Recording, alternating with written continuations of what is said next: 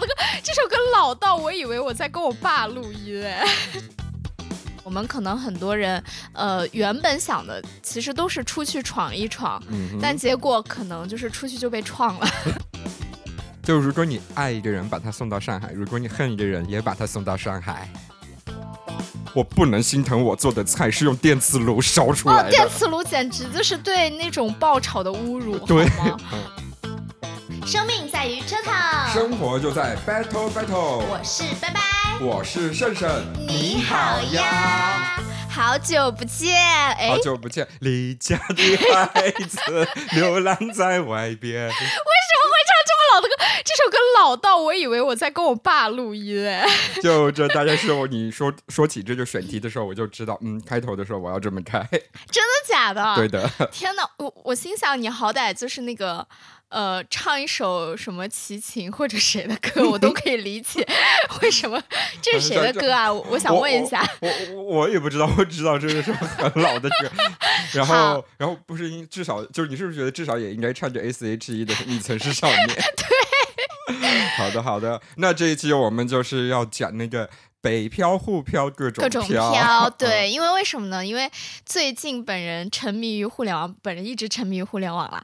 然后呢，最近有一个在抖音上的一个事情很火，就是一个模板了，叫做呃，他想出门闯闯，然后呃，归来时怎么怎么样，反正就是一个打一个前后的落差嘛。很多人就上传了相关的一些啊前后的一些对比啊，但是我细细观察发现。大部分其实都是一些明星，就是粉丝为他们喜欢的明星做的，对，或者是一些可能已经成功的网红，呃，可能各种职业的也都有。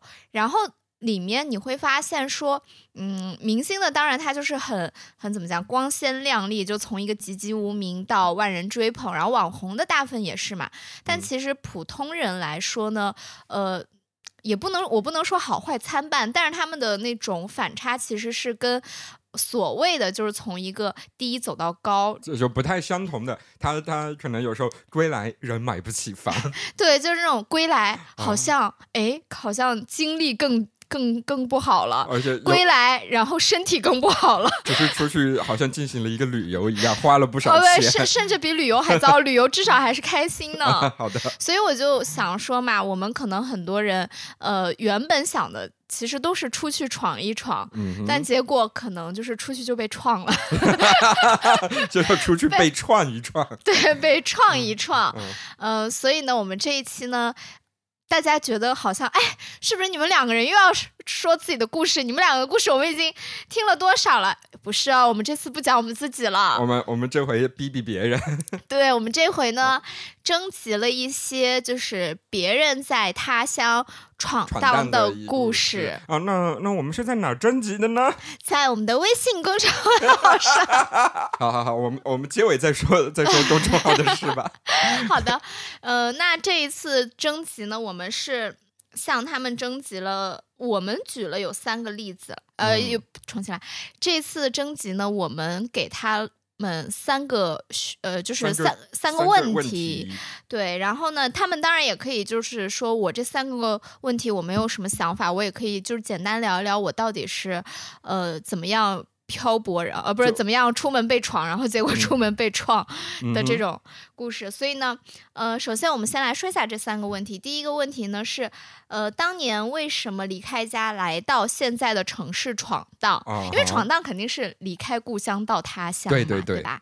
然后第三个问题，呃，第二个问题是，当年有给自己。呃，设定什么目标吗？你认为自己当年设定的目标实现了吗？然后认为自己现在算是闯荡成功了吗？啊第三个问题是，请说说在外漂对，就是大家当然还是想要，就是就是那个就是进入艺术人生要钢琴起的那对那种就是那种就是就是我过得很苦的，我妈妈就是。其实我觉得。就是，其实，在想这个选题的时候，我一开始我就没有想说让我跟盛盛去说，因为我们很早之前我们私下有讨论过，我觉得我们两个身上是非常没有北漂精神，就是北漂精神，北漂味儿是什么？北漂味儿就是那种向上奋进的味道，我们是没有的，没有。对我们两个就是很。就我们两个比较像是那种就是旅游，嗯因为我们两个一直在说，哎，我们什么时候就是从北京，别人就是离开北京都是那种，哎，不行，混过不下去了，或者是太累了，啊，我我要离开北京。我们是刚开刚开始来北京的时候，在想说，这只是我生命体验的其中一啊站嗯的那种感觉。呃，最近这段时间打开打算新开的一张地图而已。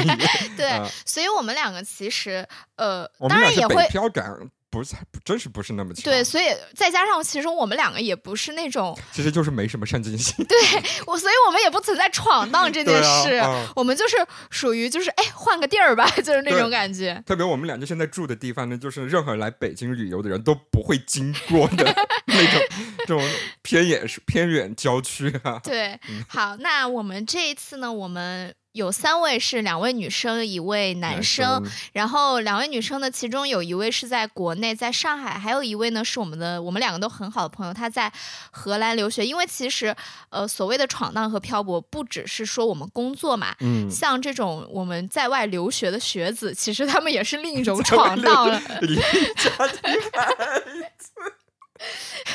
离家的孩你真的，你今今这这一期你就有一个那种 BGM 的作用，你知道吗？在那边，就是适时的想起你的 BGM。那我们是先说，先说上海的我的这位朋友吧，因，为其实他故事非常精彩。对，因为我很惊讶是，呃，其他的两位朋友其实都是我跟盛盛各自就是去敲定的，就嗯私信他们。然后呢，大家刚刚听我们说征集，一定觉得说哇，那你们应该得到了很多的反馈。其实有并且仅有三个。对，其实唯一一个。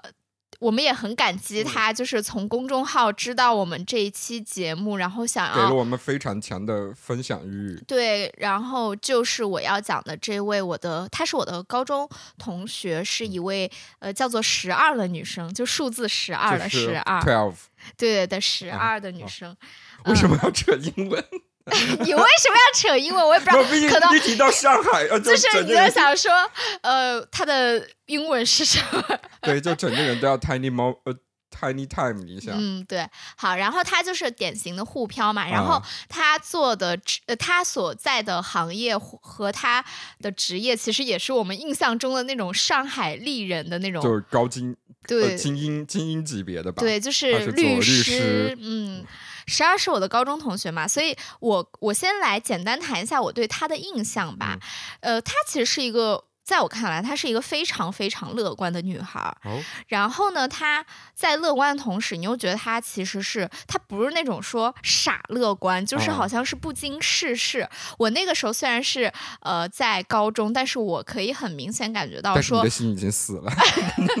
没有，我现在心才是死的。然后，呃，但是我那个时候可以感觉到说，这个女生她其实并不是说那种很天真的乐观，她是类似于她其实是经历过一些事情。我就觉得其实嗯困难都能被打败。的那种乐观，哦而且他确实就是我算是我跟他呃在。呃，那个高中的时候不是说那种亲密无间，因为后面我们其实是文理分班嘛，他在理嗯科班，嗯我在文科班，但是我们是那种就是即使毕业，我们两个 还会一起去约看《小时代》电影。果然是 teeny time，大家不要笑，《十二的故事》里也有郭敬明。小小对对对对对，好好好，继续然后。十二说他当时嘛，就是选择去上海的原因，就是因为最小说。甚至知道最小说是知道什么吗？我我买过他的串刊号呢。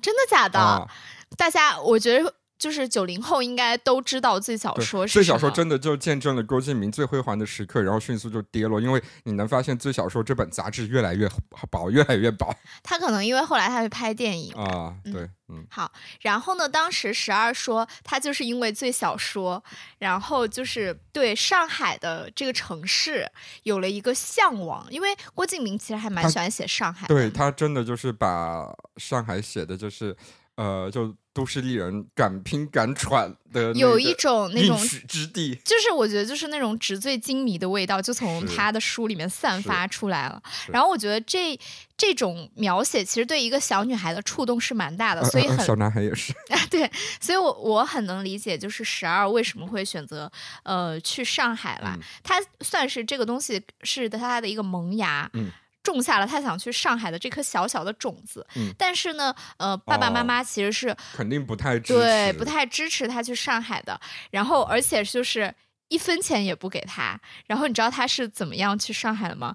他就是，他是大学毕业之后就去了，对对是吧？然后他是怎么去上海的呢？就是管他的同学借钱，借了三万块。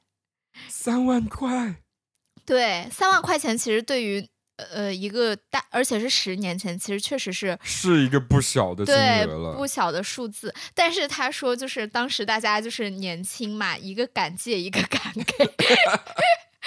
然后，然后就是，嗯，怎么说呢？就其实他其实大学的时候他就想去了，但是是大学毕业之后他才实施了这个计划，是因为嗯大学的时候他自己说的啦，说就是有一点点的呃恋爱脑，可能就是因为当时的那个，因为他大学不是在上海。嗯，在别的城市，然后呢，他可能因为就是当时在谈恋爱，所以就是没有在大学的时候就立马去上海。哦，哎所就是要跟男朋友在学校我们下一个就是就是要说的那个留学的那个朋友，他其实也是因为也是被爱情耽误对了。对对对，好，我嗯觉得女生的故事好像多多少少都会有这么一点点的相似的情节嗯嗯哈。好，好，然后他从上海到去上海之后到现在，呃，他说他回家次数一只手都数得过来。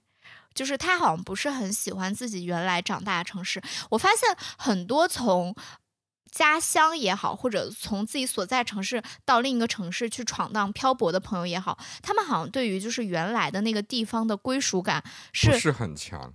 对是蛮低的。像我们这种很爱过年，尤其像我这种很爱过年的人，但是我感觉 北方人的就很强，不是哎，我觉得反而南方人比较强，就是那种那种归属感感会比较强。北方人我反而觉得没有。这我们现在不要，道为什么我们是在挑起南北方不是我我 终于知我我突然想到为什么我会觉得北方强了，因为我北周围北方的同事经常回家，然后我想了一下，因为离得近，哦，对，嗯但我觉得可能也是，就是每个人都不一样吧。但是我我们就是说，从一个地方到另一个地方去，那你肯定是原有的地方，它多多少少让你有一点不满对对对对吧？嗯然后呢，可能十二的这个不满要大一点，因为他说他在那边可能很多的人际关系。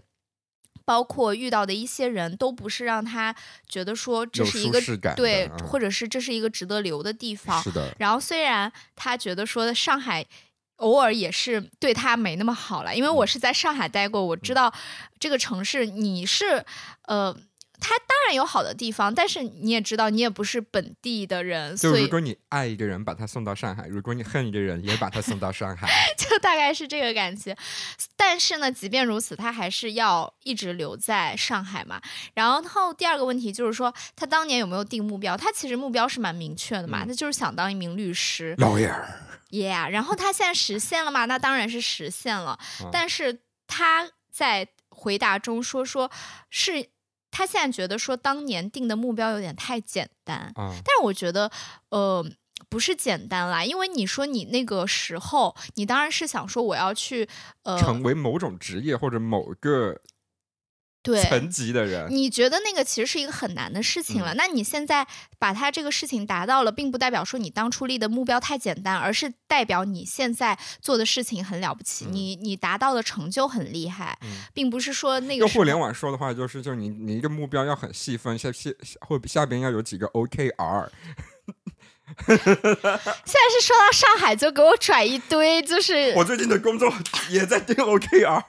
好吧，好的，然后这个算是一个目标，算是已经实现了嘛？但是他可能在呃成为律师和职业律师，，对他他这个还是在一个摇摆的一个就，相当于他只是进入了这个职业的身份，但是说以这个为很好的去谋生，甚至独当一面，甚至成为一个伟大的事业，他对，其实还还是很有对。任重而道嗯嗯远吧。好，嗯，然后呃，第三个就是说他被创创造的故事，啊呃，这个故事的话呢，我觉得就是，其实我刚开始读到的时候，我第一反应是，就是就完全超出我们的预期。对，就是有被吓一跳，然后嗯我也其实很心疼他，因为毕竟是我的高中很好的朋友。嗯，然后呢，我我当时看到的时候，我就我就在想，天呐，这个怎么会遇到这样的事呢？就严重的。对这么好的女生，因为我们常常会说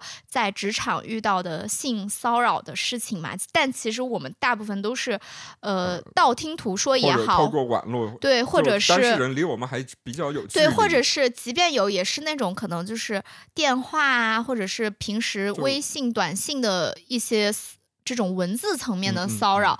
但是十二的这一个呢，是呃非常严重的，就是已经到了就是触碰身体的那个哦程度。嗯哦，然后他当时是说是因为呃，可能就是某一次出差还是怎么嗯样吧，然后他跟老板。然后可能这个事情结束之后，然后老板对他进行了一些逾矩的、不轨的一些行为。嗯然后呢，但是呃，非常也不是幸运啦，就是他非常厉害的一点就是他用自己的就是浑身的力气把那个老板拖出去了。就是老板趁两个人共同出差的时候，进到他的房间，准备实施一些对呃不轨的行为，然后还好十二就是自己有精神和肉体上的能力，都把这个老板弄出去了。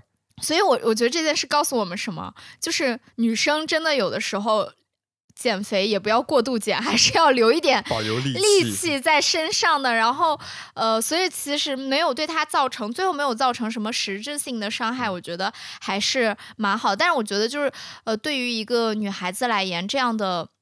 事情发生在身上，我确实觉得还挺挺严重的。如果是是我的话，我觉得我当时就我就会怀疑说我，我为什么要一个人来上海闯荡？对，真的值得吗？会会绝对会给一个人经历非常大的打击。所以我就说了，他的十二的坚强就在这里，嗯，他的乐观也在这里。他其实，呃，那个时候因为他没有什么那个，就是他没有办法往上报，但是他也留下了一些证据。哦，然后他说他这个证据是这辈子都不会都不会删。除。我觉得你做的非常好，就不要删。然后当然他是没有告诉呃他的父母这件事情的。嗯他之前也也说了嘛，父母其实是很反本身就不支持。对。嗯那这个事情如果告诉他们，那个连捆带绑把女儿带回去了，是啊，嗯，好。然后这个事情发生了之后呢，其实十二还是没有放弃说我要做律师这件事嘛。但是呃，在后来就是因为他是那个还在实习期，嗯，然后呢，但是他最后可能实习期也没有过，但是我们不知道说这个跟他的这件事有没有直接的联系啊。嗯可是可能当时人事的一个。给他的一个感觉是因为是说，呃，学历的关系，哦嗯，，对，我觉得很多人可能就多多少少都会有那种遇到过学历歧视，嗯比如说你去大城市，我觉得尤其是大城市，嗯北京、上海，因为大城市的高学对啊高学历的人非常多，你如果这个时候，呃，你都不要说是。比如说二本或者怎么样，你哪怕一本我觉得只要你不是九八五二幺幺的话，就是或者是比比如说国外的名校，啊其实大家都会觉得说，嗯那你跟其他人就是没有任何差别。你哪怕你是九八五二幺幺，你都跟任何人没有，呃，你都跟别人没有任何的差别。这个我觉得学历其实应该也是大家在职场的时候就是会遇到的。是在一线城市漂泊的时候，你特别容易遇到的情况。对，我觉得这这个其实有的时候你你你感觉到这个学历歧视的时候，会有一点点的难过。你会觉得说，那我还能弥补什么吗？我难不成二幺幺的人也会难过吗？因为学历也会吧，因为他们会觉得说，哦，那我是不是应该再考个研？这种，因为你啊你知道现在考研考博的人非常多，我觉得大家多多少少都是因为感觉到了，或者考研能让自己有更多机会而已。或者是其实有那也有那种啊，比如说在职场晋升的时候，哦，然后公司就会跟你说，因为你的学历，所以你没晋升对你没有比你同等级的那个人的学历要嗯高，那我们可能要提拔另一个。但其实你觉得说我们的能力是差不多的，是一样的，那哦凭什么要晋升他呢？嗯那十二其实也是遇到了这样的一个呃理由吧？对理由，然后呢，他就是就没有留下来嘛。然后他当时的状态就是说没钱、没工作，然后呢，因为也没家里支持。对，因为他没有跟家里讲。嗯然后呢，那个时候他的钱其实只够一个月的房租，但是我们来大城市租房都知道，一般都是押押押一一付付三但嗯是最低最低也要押一付一，就是他一定是你第一次一定是会交上两个月的房租的。对，所以呢，他就是借钱租了一个距离市中心大概通勤要两两个个小小时单程的房子，在两个小在上海两个小时，基本上已经已经从到别的省了吧？对，因为因为上海它不像北京那么的大。就是上海的话，因为我当时也在上海住嘛，其实我我住的那个地方也算比较偏了，但是当时其实我到我公司单程也才一个小时，啊，所以十二的这个真的真的非常远，但是我我觉得也没有办法，因为确实是没有那个没钱啊，所以，呃，所以那个时候呢，他就是我真的，我当时看到这个通勤两小时的时候，我整个人的眼前一黑，你知道吗？在北京都已经算极限通勤。极限通勤了。然后他说，当时因为年轻，他也没有觉得累，虽然嗯、呃压力很大，花的每一分钱都要计算，但是他觉得很幸福，每一天都很有活力。你他身你这上真的就是有一股劲儿，对，就是有一股劲儿在，就是那种人家才是真北漂，啊，不是真漂，真闯荡，对真闯闯荡啊对。然后呢，后来他就是很很好，就是找到了一个法务的工作，然后他就嗯是一边工作一边复习司法考试。他这里用了四个字：曲曲线线救救国。我觉得，哎，我真的觉得他非常的。怎么说呢？就是他的精力很旺盛，是但是他又不是那种说瞎旺盛，就是那种觉得他的目标感很强，他知道他该该往哪个方向努力。对，而且你想，你不要说我们现在一边呃工作一边学一个随便学一个什么嗯东西，他是要其实都很可考对，他是要司法考试，哎、几乎等同于跟公务员考试差不多对的。我连我连我连考教资都是坚持了一个月，我放弃了，我不行。啊，我只坚持了两天。我后来就心想说。我真的有这么需要这个 证吗？我也没有想要当老师，我为什么要卷自己呢？就是给自己找很多理由，这就是为什么我们两个没有闯荡的感觉。我们这辈子坚持的最多工作以就是喝酒。我本来想说的就是这个播客哦，对对对，我们马上要半年了。啊，好，然后嗯，十二说他其实是一个算是在职场中格格不入的矮人，不会拍马屁。然后有的时候，比如说他的上层领导妄图 PUA 他的时候，他都会回怼。然后他也是有的时，他这一次他也会因为说三观不正，然后呢提了辞职。然后辞职之后，那个 PUA 他的领导还问他说：“哎，那你为什么要辞职？”然后他就说。说，哎呀，呃呃，然后十二就随便编了个理由嘛，说啊，我要离开上海啦，然后呢，怎么怎么样的，然后那个 PUA 他的领导就说说啊，那嗯、好吧，那我也希望你以后可以诚恳待人。就是他也看出十二就是随便编了个理由啊。对，然后，但是我我想对这位领导说，我才希望你可以诚恳待人吧。都都都到了要离开的时候，你问我为什么离开，我就觉得 很没必要。对呀、就是就是，尤其是我觉得就是那个职场上，我要离开一家公司的时候，问我为什么要离开，就在你这儿待的不舒服了呗。就是因为你不配不上我呀，对呀、那我还能为什么离开呢？然后不配拥有我。哎，没错。然后我觉得十二说的这个格格不入，然后不会拍领导马屁这件事情，也是很多在漂泊的人会有遇到过的情况吧。对，因为我们两个的职场文化算是，因为我们两个所在的行业是比较没有这种的，对，但是事实上从我的了解，上海嗯特别是那种呃大家会说的就是呃高精尖的行 业。对对高精尖，就比如说呃做金融的、做律师的，然后呃这些这些行业是其实是非常像体制内的，就是一定是上级给 A，下级就是去把 A 做了，下级连 B 都不准想的那种。对，我是没有办法，就是嗯。接受，就是那种非常非常就是等级森严，然后对，啊看到领导，上海的写字楼，我甚至是那种，有时候就像我甚至是那种，比如 说让我必须跟领导打招呼，我都不开心的。我心啊想，为什么啊？就是我现在叫我领导都直呼名讳的。所以我说我们两个就是真的就是没有什么职场的太多的那种正常的职场经验。这也是为这这一期为什么我们不能是我们两个来讲，对，因为我们两个没有任何的参考价值。我们的职场就是约等的那种社交关系约等于呃幼儿园。是的，对，差不多。嗯但是我觉得十二还算是就是比较的，嗯、怎么讲呢？他就是头比较铁，嗯他就我觉得这是一件好事。在经历过性骚扰和 PUA 之后，他又继续换公司。对，两年之内换了八家。我的！妈呀！拜拜，大概就是呃两年，拜拜应该就是所以你知道十二为什么是我的朋友？你过去过去十年里边有在过八家吗？我没有在过八家，但是我应该有四五家有。啊，就是在了人家的一半，对，两年换八家已经非常频繁了。来，你来算一下，应该是多少多少个月一家？就基本上他两三个月就会换一家。嗯，这个这个理由，当然他也没有说，但是我相信他肯定是有自己的原因，因为我我觉得可能十二所在的职场其实跟我们两个的境况很不一样，嗯我们其实还蛮，就只要是嗯，老板没有特别的那个什么。刁难，对，其实我们还挺容易在一家文化公司嘛，在一家对待挺久的，啊嗯，而且而且十二说了，他没有呃司法考试还没过，这个时候，那你司法考试没过，你又想在律所走律师这条路线的话，你就是不断的实习，不断的实习。对对对，嗯其实也无可厚非啦。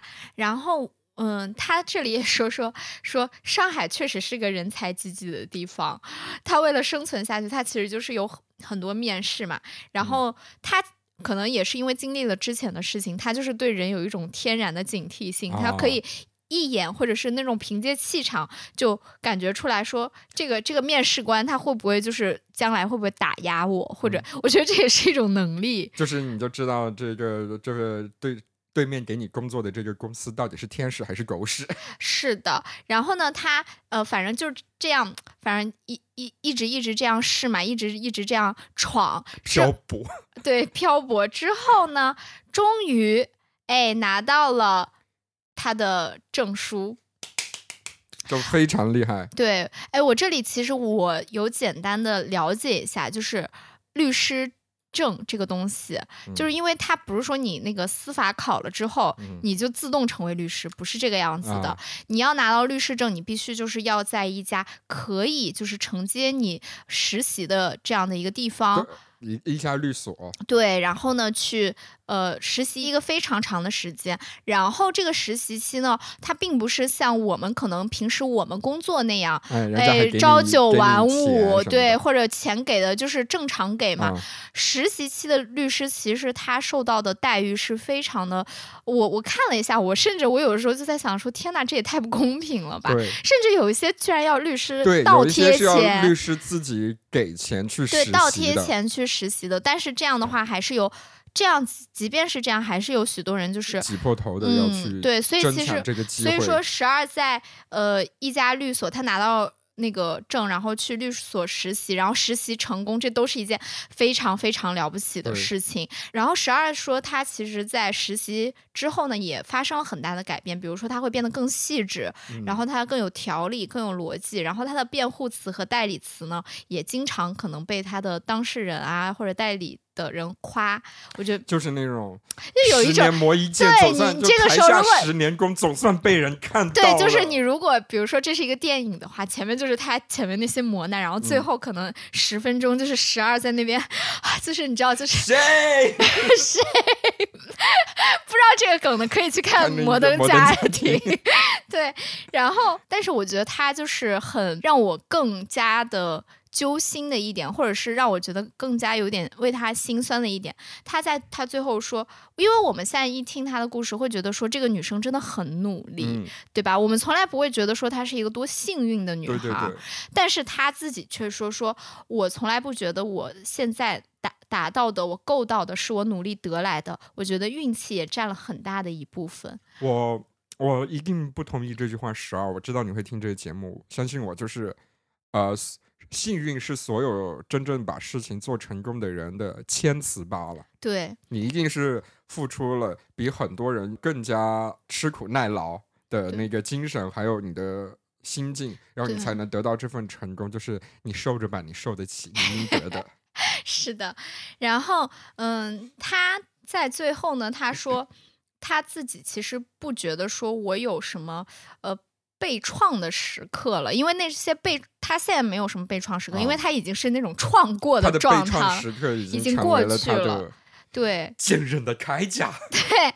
然后他就说，他从做律师这件事也发现说，无论做大的事还是小的事，都一样的很辛苦。然后嗯大事也不一定好，小事也不一定坏，所以无论什么事呢，做下去就可以了。嗯，哇，真的好好励志哦！对啊，就是拜拜一开始说要先说那个十二的故事，我我我脑袋就在说，这个故事不应该放最后说吗？比较好升华但是我觉得这个用来开篇也很好啊，对，因为我觉得我们其实，因为我们后面的两位朋友，其实跟我们的境况也不是境况了，跟我们的那种他们的结环局境从客观上来说，的确不会像十二种，因为十二的故事，说实话还是一个比较传统的，就是呃苦尽甘来的感觉。对，但是是是我们没有的，啊、对因为我们吃不了苦。对，是我们没有的，也不配拥有的。嗯，对。啊，他最后呢，也是想说给我们听众朋友们留了一句话。嗯他说：“无论是谁，希望他们都可以活在让自己开心的路上。我的经历只是希望给在路上的人们一些安慰。如果没有安慰到的话，也不要管我的废话，做你想做的就是了。真好。我想做的就是 bor 胎。我今天直接推掉一个就是很重要的工作机会，然后还要去那种很好的场所，然后能让我在公司大放异彩。然后我真的以我一开始还想随便编个理由，后来我就说我要去录我的节目。他说啊不能调吗？我说能调，但是我不愿意。我台我台真的就是呃为那个两位主播真的为我台也不算牺牲啦，但是我觉得就是我台应该是两位主播的一个心气所在。我们两个就是最称得上奋斗的，就只有这个博客。对，就是这样。我觉得十二的故事吧，算是我们可以像是很像是在看电影一样的，嗯听到了一个嗯、就是互飘的一个故事。是但是你没有想到说这个事情原来就发生在离我这么近的一个地方。那我相信，其实像十二这样，呃，很想去大城市闯荡，尤其是像上海这样的城市，我觉得女生可能也非常多。嗯然后呢，呃，如果你在那边，比如说遇到了一些不好的对待也好，或者嗯是你觉得你在职场上，呃，有压力了也好，我并不是说，嗯，我当然觉得十二很厉害啦，嗯然后我也觉得说他能挺过来，真的是非常了不起。但是我想对更多可能觉得说，那我是不是一定要？挺过去，我是不是一定就是要咬着牙往往前走才行？嗯我觉得也不一定。有时候还是呃你的示弱，或者说向别人寻求帮助。就这个寻求帮助，有可能是朋友，有可能是一些能帮你伸张正义的人或者部门，我觉得都可以去。对，而且其实现在你像嗯，互联网也很发达嘛，嗯其实很多事情你并不一定是说我去大城市我才有好资源，是是这种感觉。所嗯以呃，十二的故事当然就是很激励人心。呃，但是如果我们台现在有在还在考虑说我要去上海或者去哪里的呃朋友呢，如果你们觉得说嗯，但但是十二的故事也是一个侧面啊，嗯，我我在上海的时候，其实我的故事就是跟十二完全不一样。我的故事就是跟我在北京差不多，就是没有什么奋斗型的。不要再讲自己了，没人想听。好，然后十二的这个我们讲完了，我们算是讲完了一个非常标准的。我刚刚以为我哦在看那个什么《小时代》励志版，你知道吗？就是那种感觉。那《小时代》不励志啊，《小时代》是因为有顾里，所以大家都活得还不错。哦，对。然后我们讲了一个非常标准的一个闯荡的一个故，事，你就是自己的顾虑。你就是自己的顾里。我们讲完了这个非常标准的闯荡的故事，我们接下来再来讲一个刘子的故事。呃，我们的好朋友卢卢的故事。对这是他要求的那个没有，他就说你可以讲我大名，但是我后来想了一下，算了，丫丫，也行啦，叫丫丫吧。丫丫比较好听 丫啊。丫，好丫，他会喜欢丫丫吗？他现在可能在，你知道，他每次都是在。就是可能在无所事事边做饭的时候边听我们节目，他听到我们叫他丫丫，应该就是就直接那个手起刀落，直接 做饭的时候气到。那叫卢卢。嗯，卢卢好，我们啊来我们来说一下卢卢的故事吧。卢卢的故事是这个样子，卢卢呢是今年八月份的时候，他去荷兰留学，荷兰素有欧洲衡水之称，所以呢，我们非常感谢他在繁重的学业之外，为我们提供了他的一些感悟。真的，就是他，他你知道，他每他经常跟我说，我这周有几个讨论，我这嗯周有几次考试，就这种，你知道，我就 心想，天呐，姐。他的故事其实有一点点的不一样，因为他，嗯，鲁鲁他其实算是跟我们跟我一样大嘛，所以他哦其实是工作了一段时间，对，才出去留学。那他之前没有出去留学，一个原因也是因为男人把他耽误了。嗯详情请听我们的有一期芭比，我们讲到了他的前男友对，Ken。对我就是那位男朋友把他那位大艺术家，对那位大艺术家把他耽误了。然后呢，大艺术家把他耽误了几年之后呢，然后两个人分手了。分手了之后，鲁鲁就立马开始了自己的雅思征程，然后立马开始了自己的呃那个留学的准备。然后所以他是雅思考完考过了，然后去，对，当当然啊，那那不然也升不了学校啊。哇哦，牛掰耶！对你才知道吗？啊，我以为他的那个他他去读是就是之前就有一个机会，然后现在再去，没有，他是就是自己开始准备，尤尤其是他是一个，他其实是一个很有条理的人。拜拜，你看看人家，都是一个宿舍出来的人，这这里讲一句题外话，就是我大学最好的两位朋友，一位卢卢，还有另一嗯。位朋友，我们三个呢，就他们两个就是我们班里的那种经常争第一、第二的。长和学习委员，对，就那种感觉。然后我永远是中间的那个，嗯所以很多人可能也觉得说，哎，为什么拜拜跟他们两个关系那么好，但是学习就 那样？嗯 我只能说我给他们两个带来了快乐吧。然后卢卢在呃去荷兰之后，因为其实他是一直蛮想去荷兰的，嗯，然后他也很喜欢欧洲那边的环境，然后所以我刚开始呃问他这个事情的时候，我不我不奢望他能给我一个就是呃回答了，因为我觉得他应该还好。然后因为这好像一切都是在他的计划之中的。对，但是他后来讲了一个让我觉得还蛮意外，但是我觉得应该是在海外留学的人应该都会有的一个感触，就是他说他所谓的那种漂泊感，他倒不是说某一种就是那种身体层面的，就是觉啊得说我不适应这里的生活，或者啊是怎么样。他讲多，他更多的是一种文化，没有归属感。独对在异乡，对，就是他说他跟那种 他他说跟那种白人。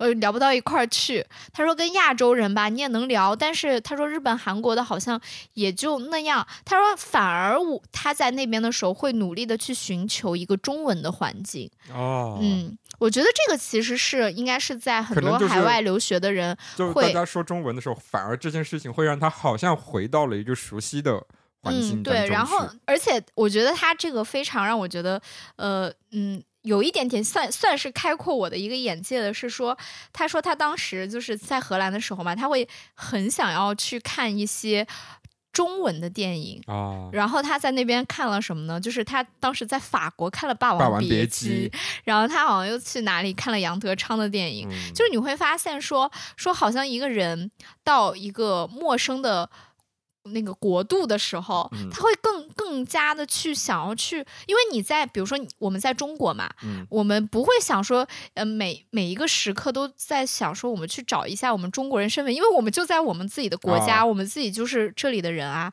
你想，就是我们不需要找民族印记，到处都是民族印记。对对对，但是他去那边的时候，他去开始去找自己的一些所谓的这种文化印记也好，嗯或者是怎么样。他说他唯一让他觉得有一点可能减少漂泊感，是他有一次去书店的时候看到了一本就是小时代 不是，sorry，我可能破坏了某种氛围哈。然后就是，然后他说他看到了一个，小时代就是民族记忆。看到了一个，他就是在一家书店里面看到了一个关于那个亚洲女性的。啊，就是在呃讲的其实是一个亚洲女性，比如说她在欧洲受呃的生活，包括她嗯受到的一些歧视。嗯她说他那一刻觉得自己的漂泊感减少了一点。我觉得就是那种被共鸣到了。嗯，对，我觉得这种共鸣，你其实在国内你反而不太会体会得到，因嗯为你在国内，你比如说你受到任何歧视，我们刚才讲的十二嘛，其实它都是很具体的，比如说某一个单拎的项目。并不是说你的一个整体的一个一个身份符啊。号，比如说你是亚洲人，你是啊哪里人的这种歧视，没有这种。但是他在那个荷兰的时候，在欧洲的时候，他就是会，我觉得他肯定是有感触到这种哦情绪。对，然后这个事情还让我想起了我在重庆最后一份工作的一个女生，她家里情况非常好，是真的非常好。她她说她从美国留学之后很快就回国，包括她的很多呃，她后来的老公还有她的很多同学，他们都觉得在那边呃。大家不会明着歧视你，但你就是感觉大家就是把你隔在一起，因为，他们就把你隔离了嘛。，因为他们这一群人可能条件比较好，就车都开的比较好，然后他有听说，就是他的一些美国同学就会说他们是 in Asian rich 哦，我明白。啊，嗯，所以他说，呃，如露就说说，嗯、他的漂泊感其实是来自于这种文化的漂泊嘛。那嗯他的嗯归属感其实自然就是华语，对，就是中文。啊所以他说他自己就是说他自己说说，就归属感还是华语，自由的华语。对，所以嗯，他我觉得他这个还蛮。不是，也同样不是我们两个可以想到的一些所谓的漂泊感。们没资格去留学，也不是没资格，我们两个计划中就是没有这个这个这这样的一项计划。嗯然后我相信鲁鲁的这个文化方面的漂泊感也是可以引起很多朋友的一些嗯共鸣吧，在海外的朋友也好。然后他说，哦，还有一个，他说，你知道吗？欧洲没有纯 K，就没有 KTV。他说：“你知道，我现在想要唱 KTV，我想疯了。”因为因为 KTV 好像就是 亚洲亚洲特产，对，我说我那个时候我都哈，我说我心想，那他们好意思叫自己发达国家，真的连 KTV 都没有。好的，好，我觉得他其实去 KTV 也是想唱中文歌了，找找一些华语的印记。在那些地方的，就算找到一个 KTV。基本上其实都有中文歌，因为很多都是对华人、对啊亚洲地区看。对就就但是那些歌吧，我跟你讲，都是那个 跟我刚刚唱的那个 一个年代的 那他可以唱唱一唱邓丽君什么的也是可以了。我觉得可能那个个时候对，可能唱《小城故事》，然后一边唱一边泪泪洒泪洒欧洲 KTV 这种感觉，舞女泪。那舞女泪。希望希望我呃那个鲁鲁同事呃鲁鲁同学能在呃那边找到那个自己喜欢的 KTV 然后读一些自己喜欢看的书、喜欢看的华语电影啊。呃吃的方面我就不祝福你了，没什么好吃的。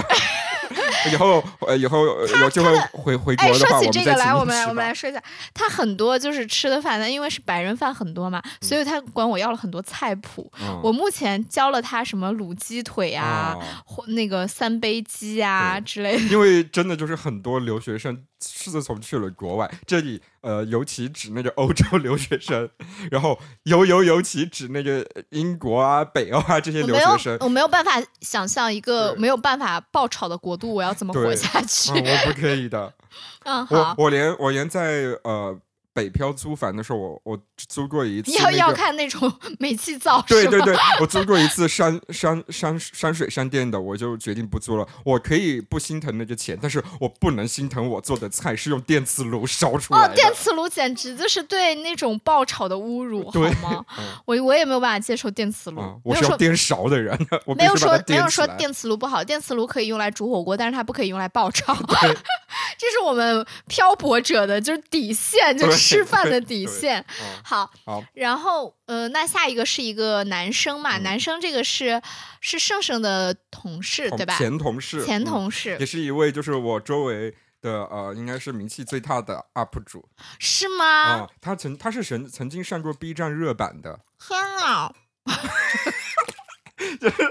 白白每次来我家总是还是那句话，不要什么东西都往嘴巴里塞。没有，因为我想说，我讲完我的这两趴，我吃一点东西。然后刚刚嘴里就是有一点点没有咽干净，我没有对胜胜即将讲的这位朋友不尊重的意啊，思我知道，我就关键是哈，我们整个录制过程当中，我一直是带着监听的，就是你的那个天呐，然后包括食物在你嘴巴里面爆开的声音，在我这里面听到了每一个细节。那就是那个 ASMR。啊好，好，我们来介绍一下这位朋友，他叫什么呢？他叫韩大力，大家可以上 B 站搜他一下。来做宣传了是吧？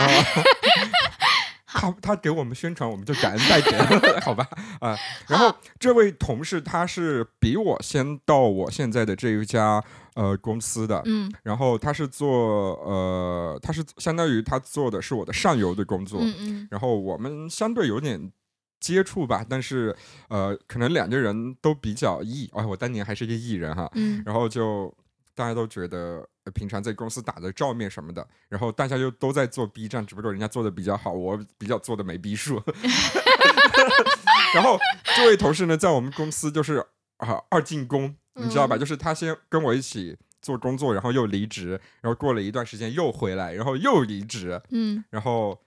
现在应该就是应该是做自由职业吧，然后可能想哦，但是他的 B 站跟的很慢，基本上两三个月才更一次，但是播放量都不错，当然也一直没赶上他当年请请爆红的请他那个，过来会会需要花钱吗？蹭一下可能还是得的啊？那那那算了吧。啊。好，然后啊、我就采访了一下他，因为一开始呢是想了解一下这种，呃，就跟我和拜拜有点像，就是我们并没有追求一直要有一份稳定的工作，嗯，甚至当中可以追求自由职业的时刻。然后想问一下他是什么心境，但是他回答的好像没太说。但是我一直很喜欢他在北漂有一种自由感，嗯那我就来听一下他的回答哈。我们第一个问题是说，呃，为什么你要来北京？京然后他说离开家是因为上学他的高考分太高了，然后辽宁留不下他，因为他是辽宁的。嗯哼呃，这里不得不说，就是东北的那个学校呢，的确是，嗯，呃可能留不住就如果你分数考得高的话，你的确在东北整个东北境内可选的学校基基本上就很少了。嗯嗯，然后我是真的觉得还挺牛逼的。然后他就毕业之后，他就觉得不回去，也是因为他考了这么一个分数，如果呃在读了一个比较好的学校，我、嗯我一下忘了他是哪个学校，但是是反正就是考到一个比较好反正他就考到一个北京比较好的学校。呃，毕业之后不回去，他也说了，因为跟很多人一样，就是小城市你的这个学历和你。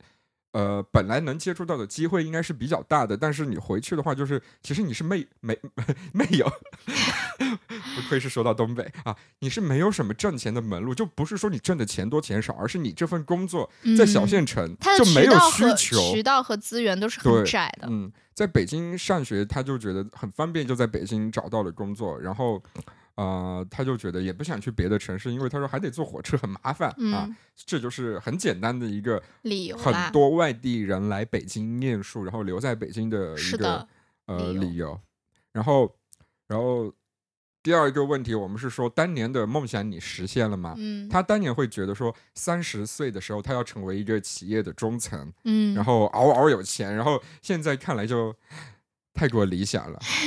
其实跟我当年也，我当年也曾经这么想过你。是有过想要成为你忘了我的第一份工作九九六零零七，在他面前都是弟弟。啊就是那个时候多少是抱着一点，就是说我要拼尽全力，把我的热血洒在这片土地上，然后自己成为那个呃人上殉人。葬是吗？给工作殉葬。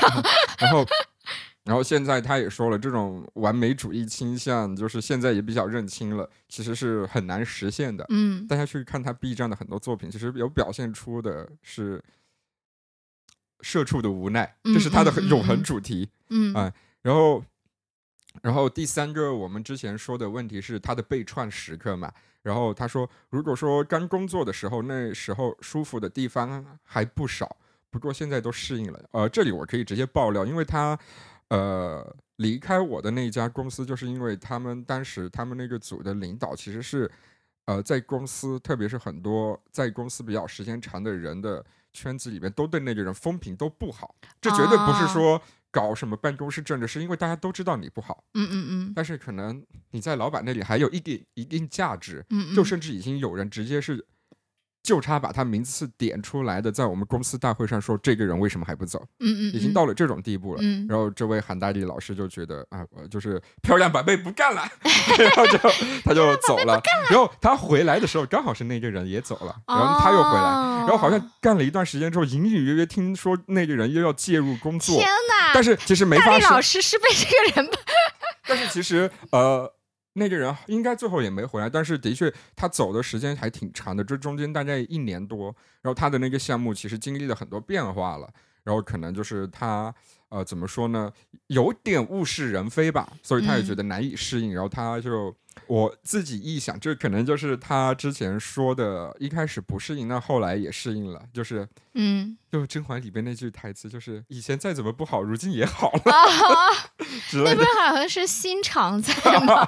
忘了。好，呃，他还说过，其实他的那些被创时刻，他没说具体的事例，但是他说，比如说工作上不顺心啊，租房的动荡，哎，我感觉租房真的是永远是大家永远存在在所有就是漂泊人漂泊人的那种一把刀。对，就是嗯所有的被创，其实嗯我觉得很多都跟租房有关。然后还有一点，其实拜拜刚刚没提到，我觉得拜拜应该不会有，但是我也有，只不过没有大周那么强，就是看到别人比自己更强的内心的一种不平衡感。啊，我不会啊，因为我觉得说那肯定是因为他比我要优秀，或者比我更，因为我本来是一个我是一个很懒的人，嗯我知道我自己是个很懒的人，所以我看到别人比我或者怎么样，我不会不平衡，因为我觉得就是说人家肯定比我更勤奋。对我以前不平衡，后来以前再怎么不平衡，如今也平衡了，是因为 我越来越意识到，其实我的整个冲劲，其实在很早的时候已经被磨平了。我现在更觉得说啊，我好好的尽量让自己开心就好，就嗯我不想去争去抢，就是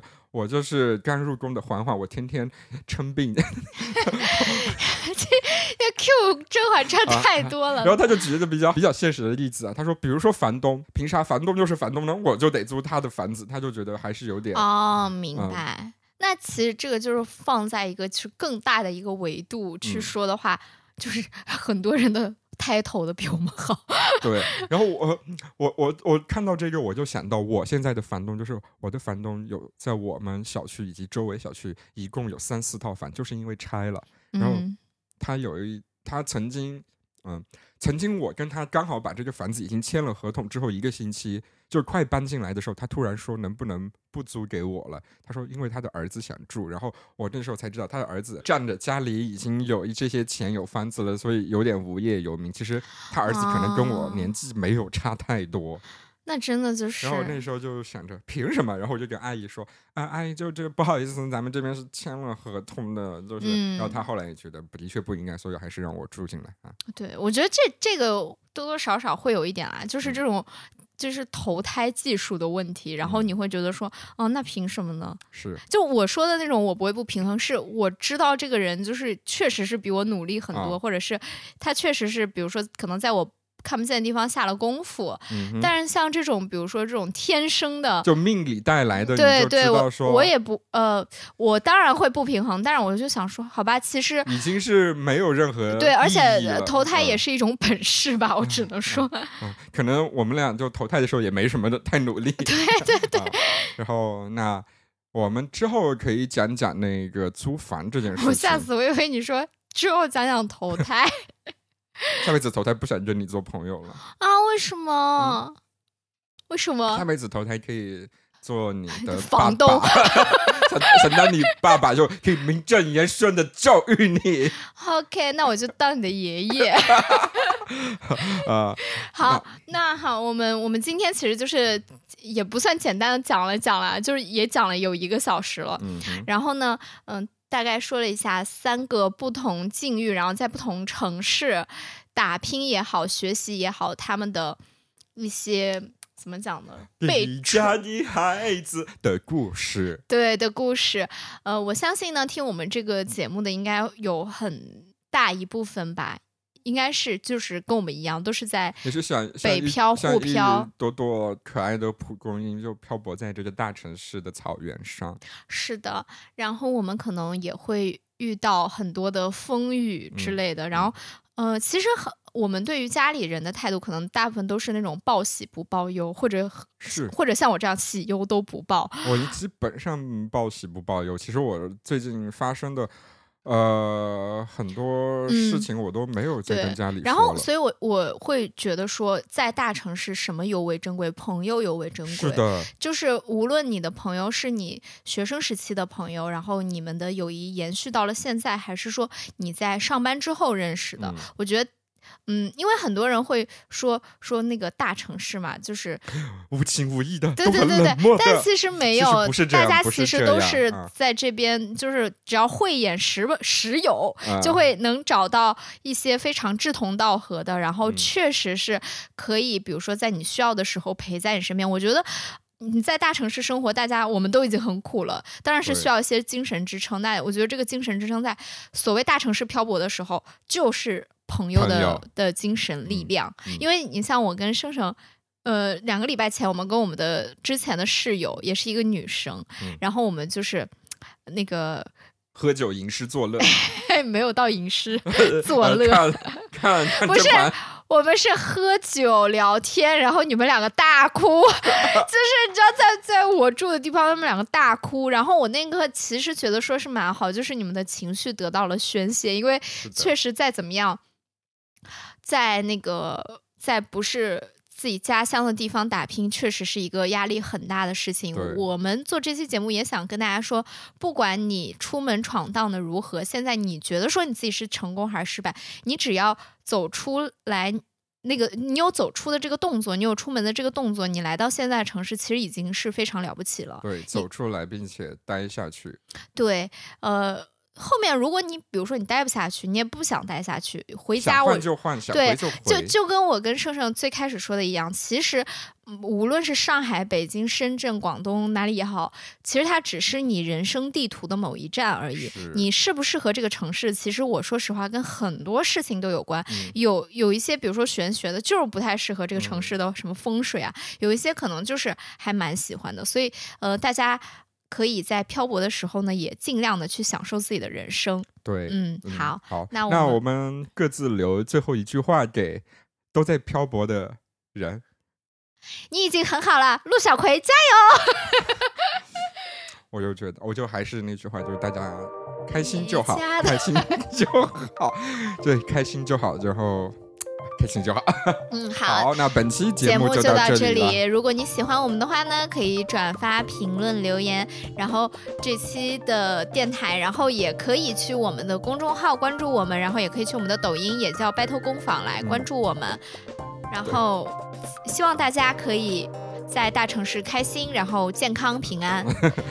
开心，我最重要的是开心。那好。